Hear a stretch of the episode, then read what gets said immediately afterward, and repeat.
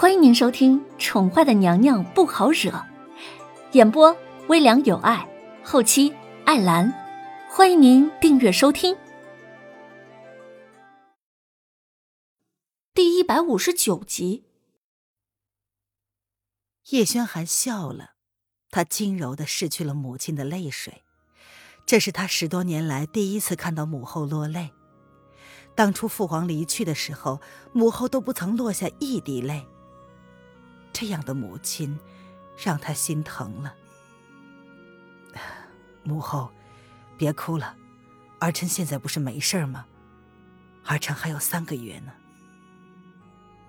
这个与他并不亲近的母亲，其实还是很爱他的。轩儿，母后对不起你。这么多年，母后一直愧对你跟丽儿。宣德趴在了叶轩寒没有受伤的胸膛上，哭得泣不成声。因为哥哥无意娶妻，丽儿生下来的时候，他就送给了哥哥。惠帝离去后，哥哥发誓要替轩儿守候北疆。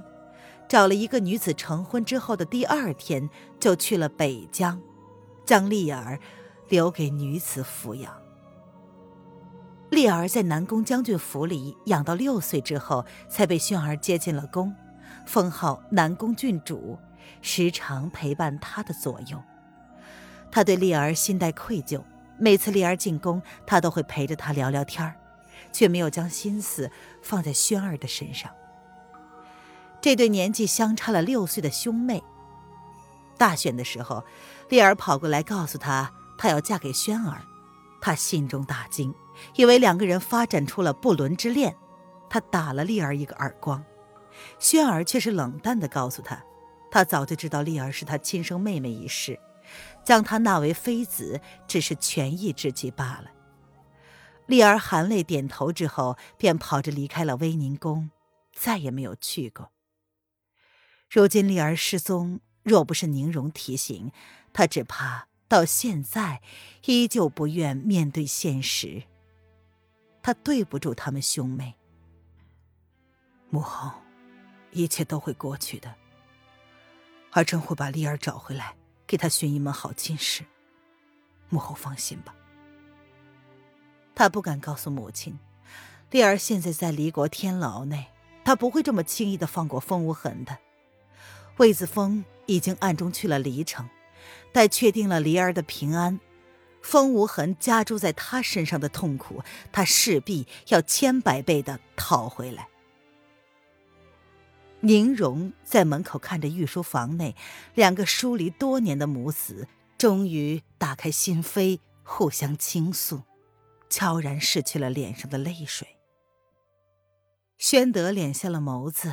吩咐宁荣将德太医宣进来。将德太医宣进来。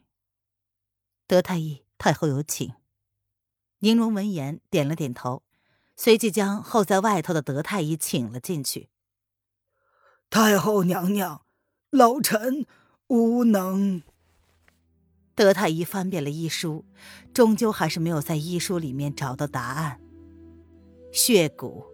离国最歹毒的蛊毒，至今没有方法可解。即便有解药，也是压制疼痛的，治标不治本。德太医行医一辈子，还从来没有亲眼见识过血蛊，根本无从下手。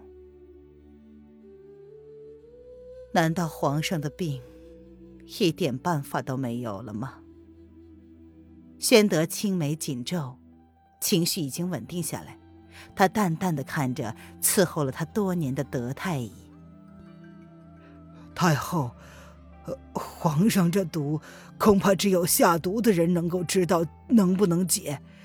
老臣听说过这蛊，以血为生，潜伏周期为三个月，发作的时候痛不欲生。刚刚开始发作周期为七天，随后若是没有解药压制。就会连续发作三天而死。德太医颤颤巍巍的跪在两个人的面前，将自己所知的说了出来。哀家不想听这个，哀家是要你想办法救皇上的命。宣德打断了德太医的陈述，他要的是解救办法、解毒之方，而不是废话。太后，老臣无能，血骨以血养成，一个人一生只能养一只，怎么养的无从得知，呃怎么下的也无从得知。难道皇上只能等死吗？宣德语气冰冷，他绝不允许这种事情再次发生。德太医看了皇上一眼，欲言又止。嗯，老臣会竭尽全力寻找解救之方。呃，只是皇上这蛊毒，呃，只能经由……哎呀，呃，若是知道谁是下蛊的主谋，或许有救。宁荣将皇后宣到御书房来。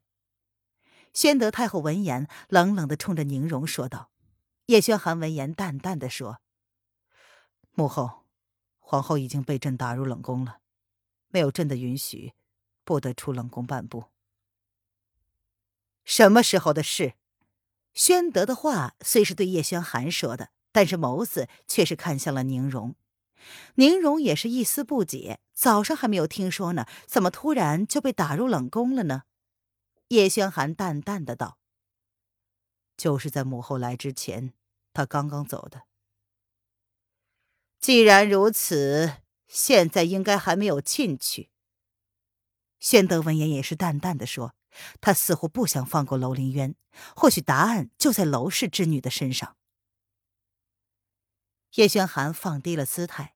用一种请求的目光，希望宣德不要追究此事。母后，下毒之人是儿臣的手下，已经被儿臣关押看守了。此事皇后不知，他身上怀着孩子，知道了肯定得闹。儿臣不想节外生枝。他的时间已经不多了，算计了那么久，他不想最后还是让那个女人知道了真相。轩儿，宣德心中十分的挣扎愧疚，恨不能够替儿子受罪。若是能够救他一命，一命换一命，又如何呢？他早就该是该死之人，为何上苍总是不愿意放过他？他南宫轩是造了什么孽，才使得丈夫、孩子都要受到这种非人的迫害？请母后成全。叶轩寒说着，竟然朝宣德太后跪了下来。哼，为了楼凌渊，你是连命都不想要了？哀家答应你，你先起来吧。德太医，给皇上先处理身上的伤口。宣德不忍了，他终究是妥协了。看着儿子身上的伤口，他的儿子竟然为了那个女人向他跪下了。叶轩寒闻言不答，心中暗自苦笑。那个女人根本就不屑他的命，自己这般的对待，他却不曾开口问过一句。对瑶儿的关心远远的超过自己对她的伤害。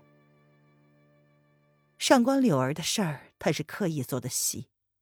那个女人应该是相信了，却连求证一下都不曾，那么的骄傲，那么的漠然。这时，宣德突然问道：“八王爷知道这事儿吗？或许那个男人知道如何救轩儿一命。不知道吧？除了影阁的人，没有人知道这件事。”叶轩寒黑眸闪烁着不知名的幽光。他跟八皇叔的关系似敌似友，大婚之前他确实对八皇叔心存怀疑。直到那次受伤，他跟林渊在山洞里度过了一夜。他知道，若是八皇叔有心，他早就跟凌渊死于非命了，绝不可能还活到第二天天亮。烈焰早就已经被八皇叔所驯服了。否则又怎么会好端端的对渊儿臣服呢？他没有错过当时烈焰对凌渊跪下的时候，朝他们这里看了一眼。两个人的关系并非很亲近，但却有着难言的默契。这次他扬言将朝中政权交给八皇叔管理，无非是想看看潜伏在齐国的卧底到底是谁。弦月不可能一个人潜伏在他的影阁之内，朝中肯定有人在跟他打着配合。此人潜伏极深，不仅利用了楼正，还利用了上官镇南。宣德闻言叹了一口气。听众朋友，本集播讲完毕，请订阅专辑，下集精彩继续哦。